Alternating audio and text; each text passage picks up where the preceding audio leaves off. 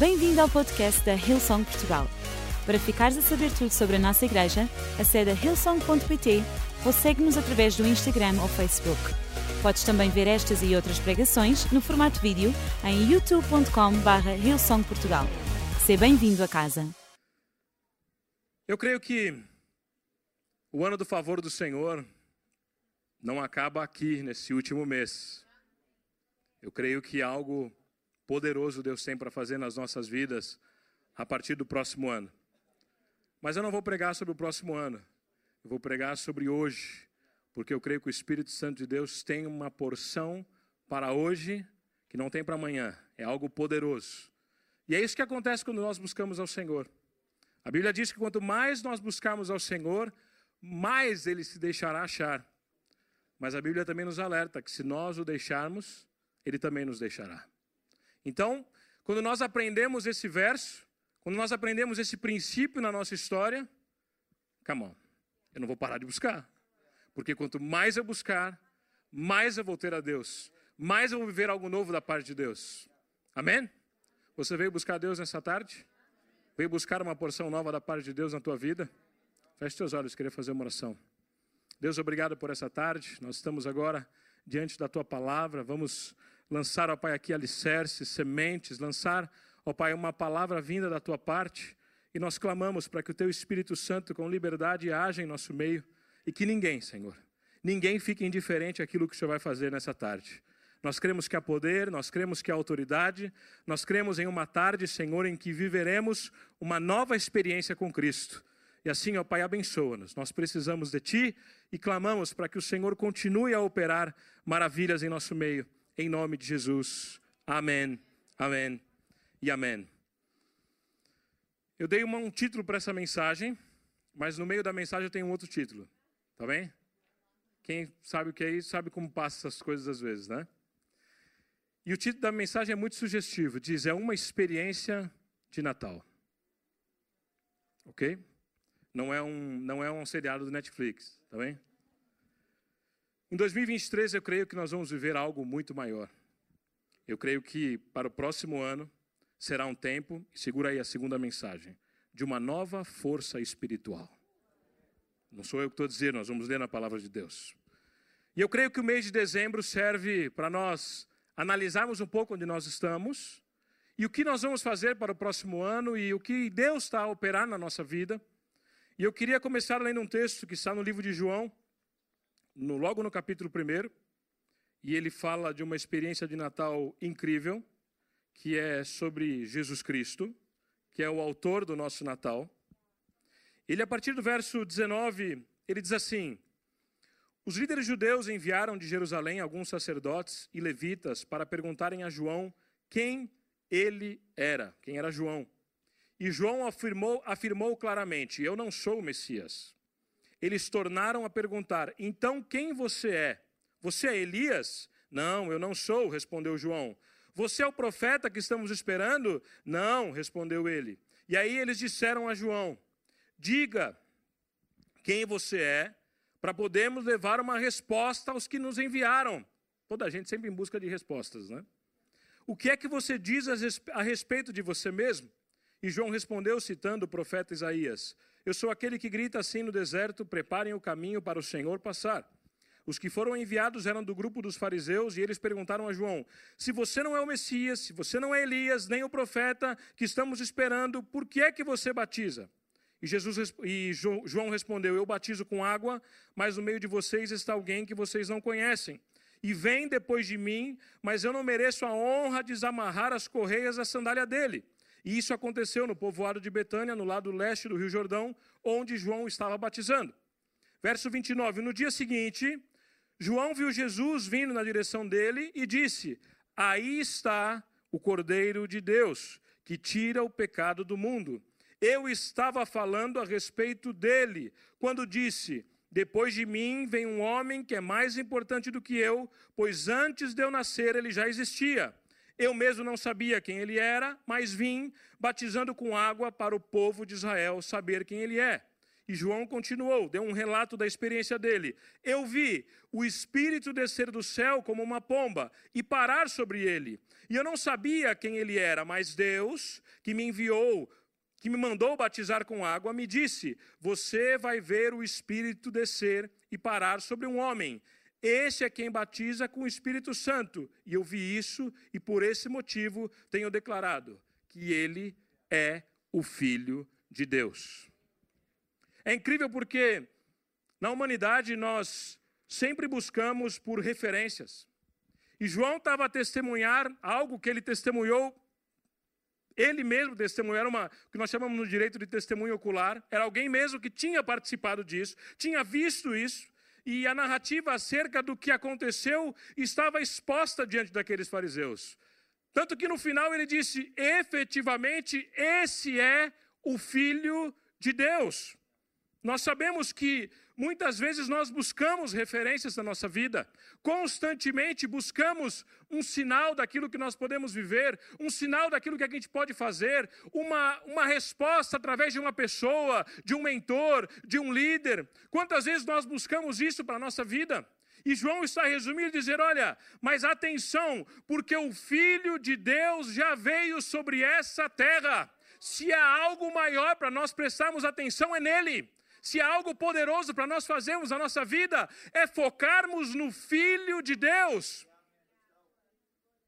E é interessante porque, lá no livro de 1 Samuel, no capítulo 8, se a gente voltar um pouco à história da humanidade, e Jesus, como o rei dos judeus, crucificado como o rei dos judeus, porque era o filho de Deus, estavam certo que ali estava o rei dos reis. Mas se nós voltarmos um pouco mais à história, no livro de 1 Samuel, no capítulo 8, o povo pede um rei para Samuel.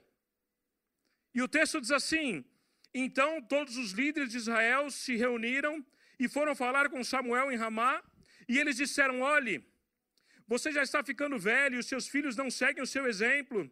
Por isso queremos que nos arranje um rei para nos governar, como acontece em outros países. Samuel não gostou do pedido deles, então orou a Deus e o Senhor respondeu assim: Atenda o pedido do povo. Não é só você que eles rejeitaram, eles rejeitaram a mim como rei.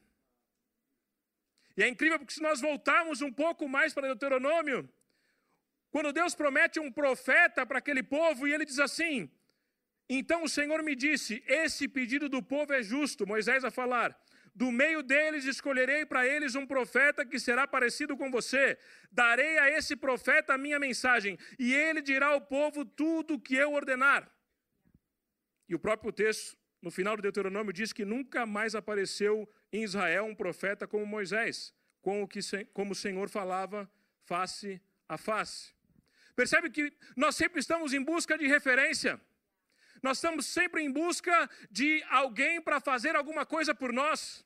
Nós estamos sempre em busca e, e a gente está tá está tão focado nessa busca que quando às vezes algo corre errado, corre mal na nossa vida, a gente não assume a responsabilidade, a gente até põe a culpa nos outros, põe na culpa naquilo que a gente ouviu, aonde a gente frequentou, o que aconteceu, porque a gente está sempre em busca de um rei, porque a gente está sempre em busca de um profeta, a gente está sempre em busca de algo acontecer para nós entendermos que Jesus é o Filho de Deus e Ele é tudo que nós precisamos na nossa história aquilo que nós passamos no nosso dia a dia, aquilo que nós vivenciamos a cada momento, Jesus é a resposta para a tua vida. Jesus tem um plano na tua história. Jesus faz novas todas as coisas. Ele é a experiência de Natal desta tarde.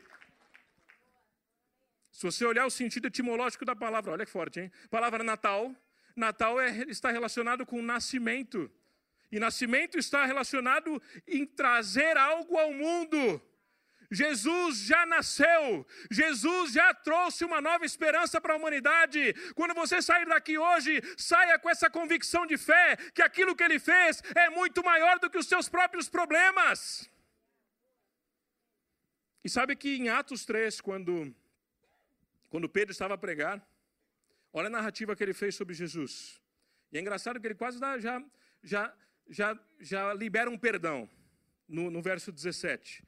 Começa assim: Agora, meus irmãos, eu sei o que vocês e os seus líderes fizeram com Jesus. Foi sem saber o que estavam fazendo. Mas Deus cumpriu assim o que havia anunciado há muito tempo pelos profetas. Isto é, que o Messias que ele escolheu tinha de sofrer. Portanto, arrependam-se e voltem para Deus, a fim de que ele perdoe os pecados de vocês. Presta atenção no verso 20 e também para que tempos de nova força espiritual venha do Senhor e ele mande Jesus, que ele já tinha escolhido para ser o Messias de vocês. Atenção, Jesus precisa ficar no céu até chegar o tempo em que todas as coisas serão renovadas.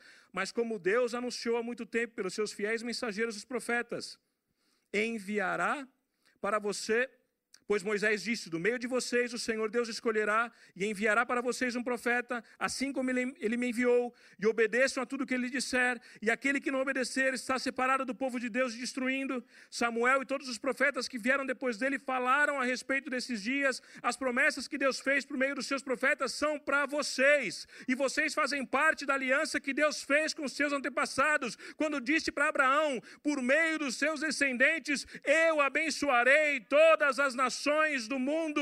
E assim Deus escolheu o seu servo Jesus e os mandou primeiro a vocês para abençoá-los e para que cada um de vocês abandone os seus pecados. Está aí o primeiro speech, a primeira pregação de Pedro diante daquela comunidade e diz: Rei, hey, você quer viver algo novo na tua história? Jesus já pagou o preço. É um tempo de uma nova força espiritual sobre as nossas vidas. Ele está lá, ele virá não é o tempo ainda, mas enquanto estamos aqui, somos herdeiros das promessas que estavam sobre Abraão, nós somos mais do que vencedores. Há uma promessa da parte de Deus que nos faz viver o impossível sobre essa terra. Isso é incrível porque essa é a maior experiência de Natal que alguém pode ter. Porque Natal não é dezembro, Natal é janeiro, é fevereiro, é março, é abril. Jesus morreu na cruz do Calvário, Jesus veio ao mundo para nos dar vida e vida com abundância. Você que entra aqui pela primeira vez, há um mistério no relacionamento com Cristo. Mas no momento que você entrega a tua vida para Jesus, pode ter certeza, a tua vida muda da água para o vinho. O Senhor transforma a tua sorte. E sabe quando nós falamos em experiência de Natal, eu queria contar três experiências que nós vivenciamos com Cristo, que nós experimentamos a cada dia e eu gostaria de partilhar isso com a igreja, simplesmente para que você possa sair daqui empoderado, sair daqui para experimentar algo novo. E a primeira experiência, eu posso dizer para você que essa vida com Deus, nós somos surpreendidos por Deus. Todos os dias da nossa vida, nós somos surpreendidos com aquilo que Deus vai fazer. E sabe o que significa surpresa? De fato, você não tem ideia como o assunto vai acontecer. Porque é uma surpresa. Que nem o pai quando diz, quando a criança diz, pai, mas conta, o que, vai, o que eu vou ganhar? É surpresa. Mas o que, eu vou ganhar? Se eu contar, o que, que vai acontecer? Vai deixar de ser surpresa.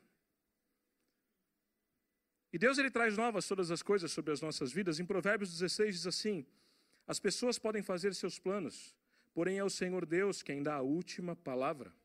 Você pode pensar em tudo, o que faz é certo, mas o Senhor julga as suas intenções. Peça a Deus que abençoe os seus planos e eles darão certo. E sabe, recentemente nós tivemos uma bênção que veio sobre a nossa vida e nós focamos nessa bênção como uma bênção. Quem não gosta de bênção aqui, levanta a mão. Não gosta, gente? Fogo. Lógico que gosta.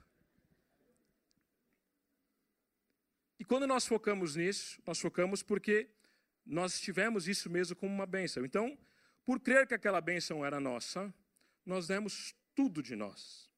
Fizemos tudo o que estava ao nosso alcance para tomar posse dessa bênção. E tomamos posse da bênção. Porém, no meio do caminho, de repente Deus revela: Isso não é para vocês, isso é semente, não gaste isso. What? Não, não. Às vezes tem coisas que a gente quer desfrutar já. E Deus fala: Não, não desfruta não. Isso é geracional, é algo maior. E sabe que quando eu percebo um pouco sobre nós abrirmos espaço para o mais de Deus em nossas vidas, é porque é bíblico, está escrito. As pessoas podem fazer seus planos. Está liberado, tá bem? Pode fazer plano. Pode fazer plano à vontade. Mas a resposta certa vem de Você está aberto à resposta certa de Deus? Você tem coragem de orar dessa maneira? Ou você está tão fechado no teu mundo que ou é dessa maneira ou eu morro até sangrar e vou terminar até a última gota de sangue cair do meu corpo, mas eu não arredo o pé daqui. Ou você está crendo que Deus tem algo maior para a tua vida? E você pode fazer planos. E olha que curiosidade quando nós somos surpreendidos por Deus. Quando nós somos surpreendidos por Deus, a Bíblia diz, isso é, isso é bíblico, Deus faz muito além do que pedimos ou pensamos. Deus opera em nós algo poderoso, os pensamentos de Deus são maiores que os nossos, os caminhos de Deus são maiores que os nossos. É bíblico isso. Quando nós somos surpreendidos por Deus, não significa que nós abrimos mão ou deixamos de viver esse plano para nos matar, mas é porque Deus tem algo maior para a tua história. Por isso que eu creio que quando uma porta não se abre, pode ter certeza, é porque Ele tem uma muito maior lá na frente.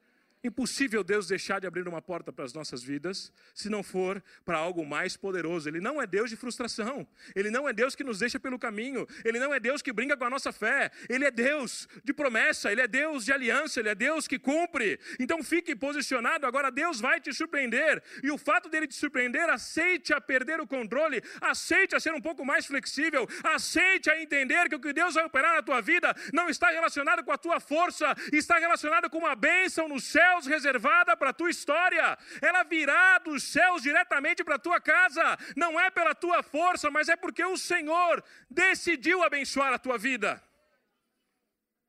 E às vezes a gente não está aberto ao mais de Deus sobre as nossas vidas. Porque nós fazemos plano. Ah, mas o coração do homem faz planos, mas a resposta certa vem do Senhor. Não, não. Resposta certa não, Deus, eu estou focado aqui. Resposta certa não, eu estou aqui. Eu quero isso na minha vida, eu quero, eu quero. Parece uma criança fazendo birra. E eu sei que eu estou falando contigo nessa, nessa tarde. E eu quero te dizer, se não está sendo bênção, abre mão, meu irmão. Você pode ter feito esse plano na tua vida, mas tenha coragem de abrir mão. Você vai morrer com isso na mão. E Deus tem algo muito maior para ti. Abrir mão é passo de fé. Abrir mão também é confiar em Deus. Abrir mão também é saber que Ele reina. Você não precisa entender, mas abra mão se for necessário, porque o Senhor ministrará sobre a tua vida algo maior. Confie.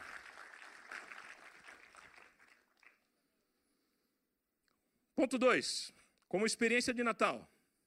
Natal, novo nascimento. Nós estamos em constante treinamento para algo muito maior. Quantos creem nisso? Crê mesmo?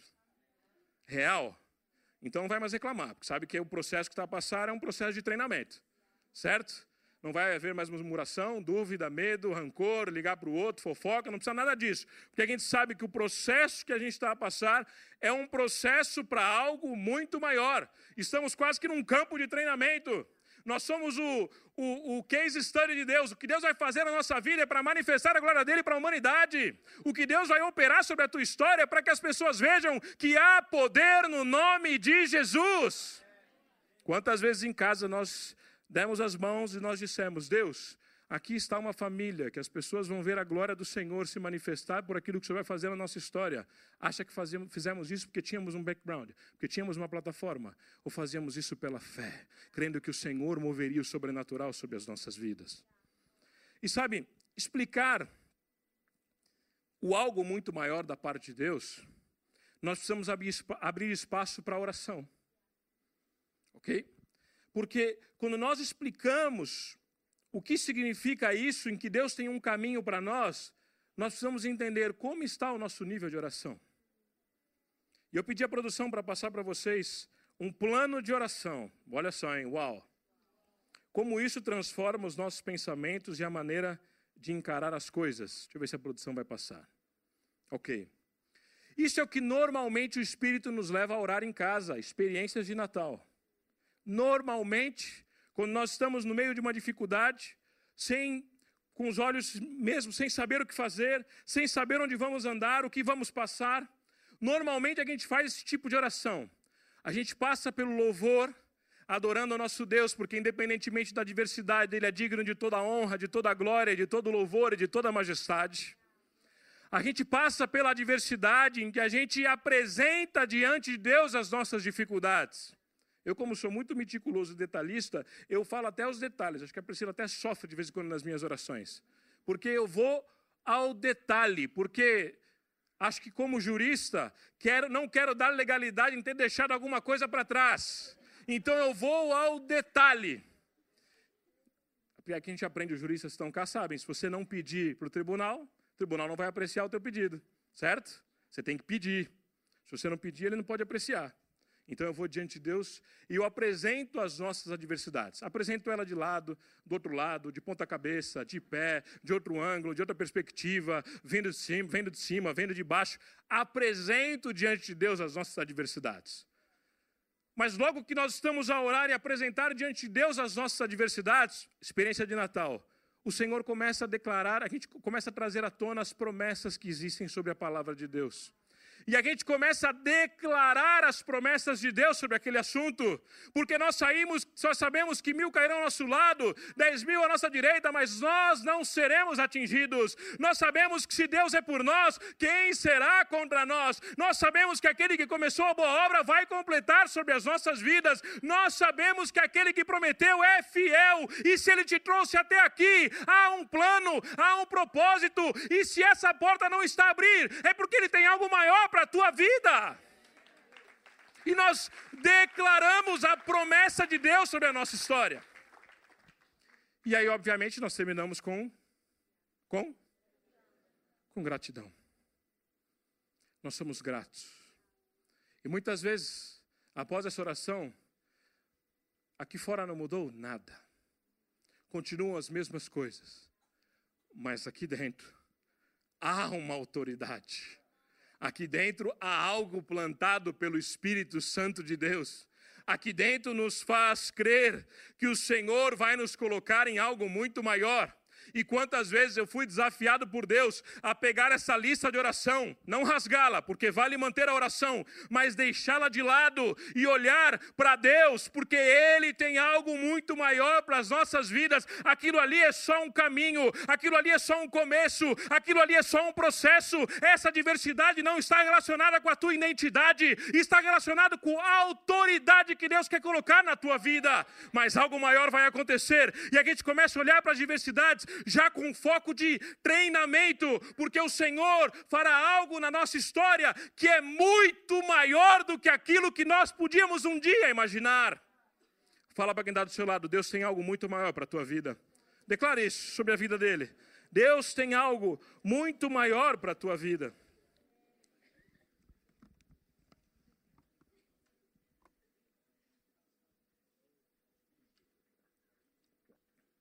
Por último,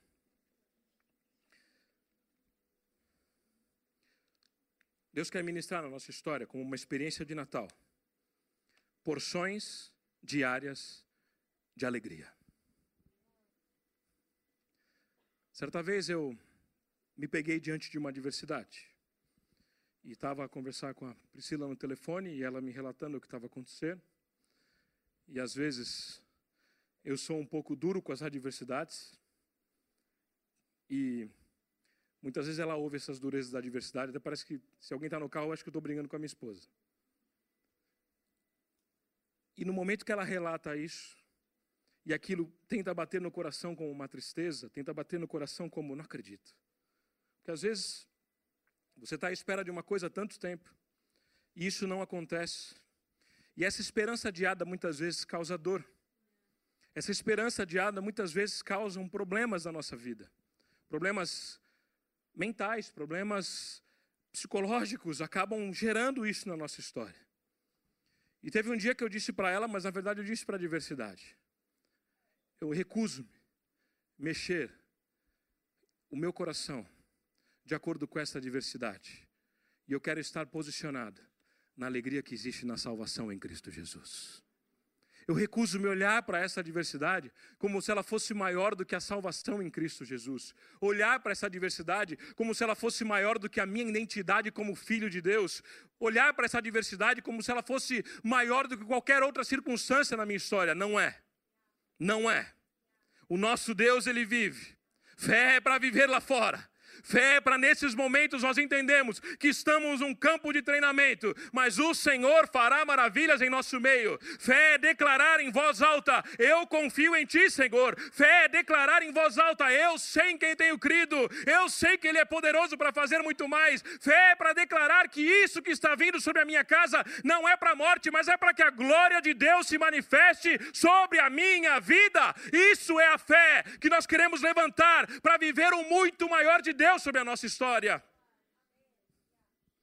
Sabe, uma das coisas que o diabo mais quer tirar é a nossa alegria.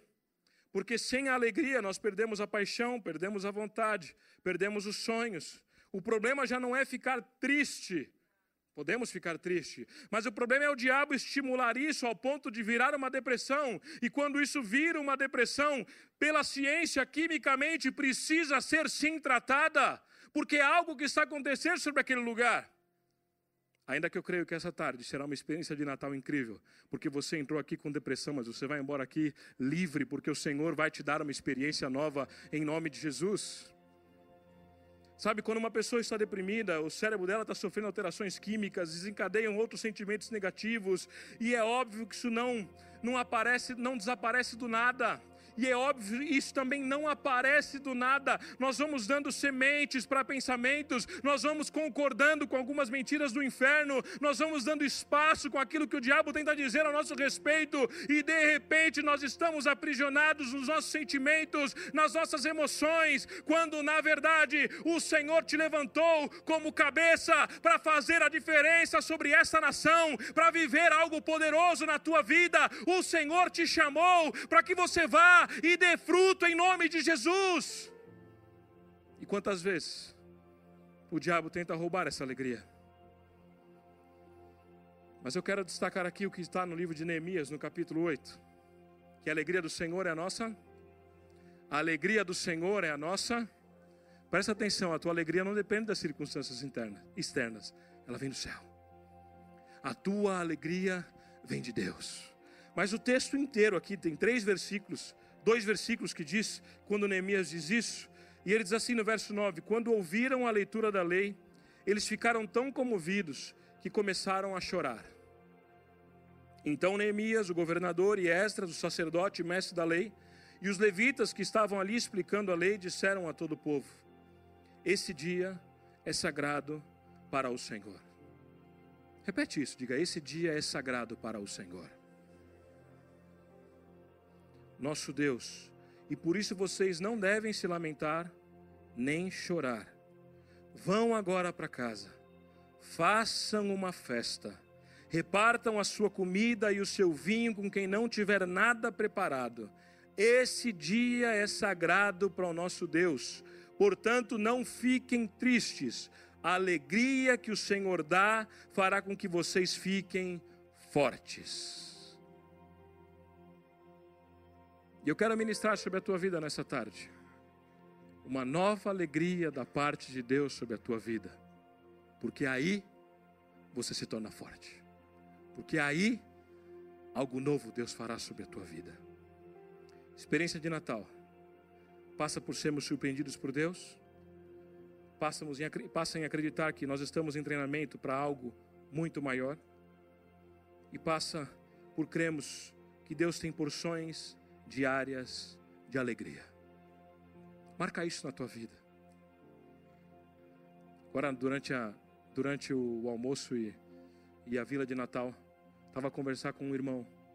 E eu disse para ele: compra um caderno. E cada dia é uma folha para você anotar as experiências que Deus vai te dar. Mas para Deus te dar a experiência, você precisa buscar. Busca 20, 30 minutos, 40, mas busca diante de Deus uma nova experiência.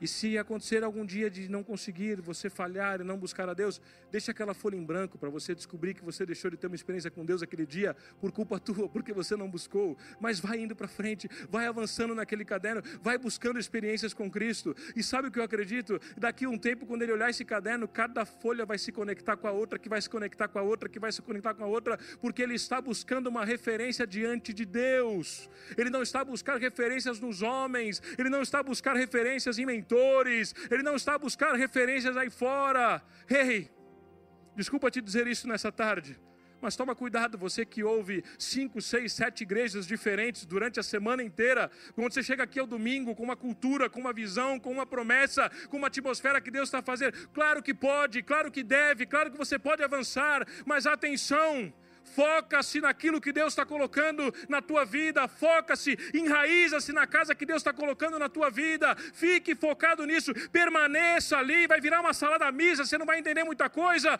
O mais importante é o teu espírito ensinável nesta casa. E o Senhor fará novas coisas sobre a tua vida. Eu queria orar pela tua vida. Queria que a igreja ficasse de pé. Eu não sei como está a sua vida. Mas Jesus é a maior e melhor experiência de Natal. Nós gostamos de Pai Natal, nós gostamos de árvore de Natal, nós gostamos, já perceberam né, que nós gostamos, é só irem lá fora e vão descobrir como nós gostamos dessa cisa. Mas tudo isso para te dizer que Jesus nasceu. E Natal é isso, é uma experiência de vida, é uma experiência de poder é uma experiência de autoridade sobre a tua história. E eu quero orar pela tua vida. Eu gostaria que a igreja ficasse de olhos fechados em oração. E eu quero mesmo orar pela tua vida, para que você possa conectar a tua história com Cristo. Talvez você anda cabisbaixo, você anda a tua vida já um pouco a tropeçar na fé, anda a tua vida um pouco, já não sabe mais o que é alegria. Você está no melhor lugar, você está na casa de Deus. Você está no lugar em que o Senhor ouve o grito da tua alma, o grito do teu coração. E Ele quer te dar uma nova história, Ele quer te dar uma nova experiência, uma experiência que começa hoje. Não espere o ano terminar para fazer novas promessas. Parte hoje para uma nova experiência. Parta hoje para uma nova, para um novo desafio na tua vida. E eu gostaria de orar por ti, porque a palavra de Deus diz que aquele que confessar o Senhor Jesus como seu Senhor e Salvador, esse será salvo. E esse viverá um novo tempo. E eu gostaria de dar esse espaço para que você possa viver isso sobre a tua vida. Porque eu creio em uma nova força espiritual sobre a tua vida. Eu creio que você vai sair daqui diferente, não por aquilo que só você ouviu, ou não pela banda, ou não por aquilo que tem lá fora. Isso tudo é muito bom, nós nos confraternizamos como família, mas o que nós queremos é que você tenha um encontro real com Jesus Cristo. Nós queremos que você experimente algo novo sobre a tua vida. E eu gostaria que você, que quer apresentar a tua vida diante de Deus, e fala: Deus, eu quero que a minha vida parta para uma nova experiência espiritual. Gostaria que você levantasse as mãos no seu lugar, só para orar por ti. Deus te abençoe. Deus te abençoe. Deus te abençoe. Não lute com esse momento, Deus te abençoe. Não lute com esse momento quando Deus tem algo maior para a tua história. Deus tem algo maior para a tua vida. Receber a Jesus é a melhor decisão que você pode fazer nessa tarde. E nós queremos declarar que toda tristeza, toda depressão, toda angústia, toda mentira do inferno contra a tua casa, contra a tua vida, não tem mais poder, porque o Senhor Jesus está limpando tudo isso, está fazendo algo novo sobre a tua história, está fazendo algo poderoso sobre a tua casa. E eu gostaria que a igreja, junto comigo, pudesse repetir essa oração para ajudar-te nessa caminhada, ajudar-te nesse momento. E diga assim: Senhor meu Deus, eu quero viver uma nova história na minha vida, e por isso eu recebo ao Senhor Jesus como meu Senhor, como meu mentor, como meu Messias, e quero a partir de hoje andar em uma nova vida, crendo que em Cristo Jesus as coisas velhas já passaram e tudo se fez novo. Eu quero declarar que só o Senhor é Deus, em nome de Jesus. Amém, amém e amém. Você pode aplaudir ao Senhor Jesus. Esperamos que a mensagem de hoje te tenha inspirado e encorajado. Se tomaste a decisão de seguir Jesus pela primeira vez, acede a hillsong.pt Jesus para dar o teu próximo passo. Te lembramos que podes seguir-nos no Facebook e Instagram para saber tudo o que se passa na vida da nossa igreja. O melhor ainda está por vir.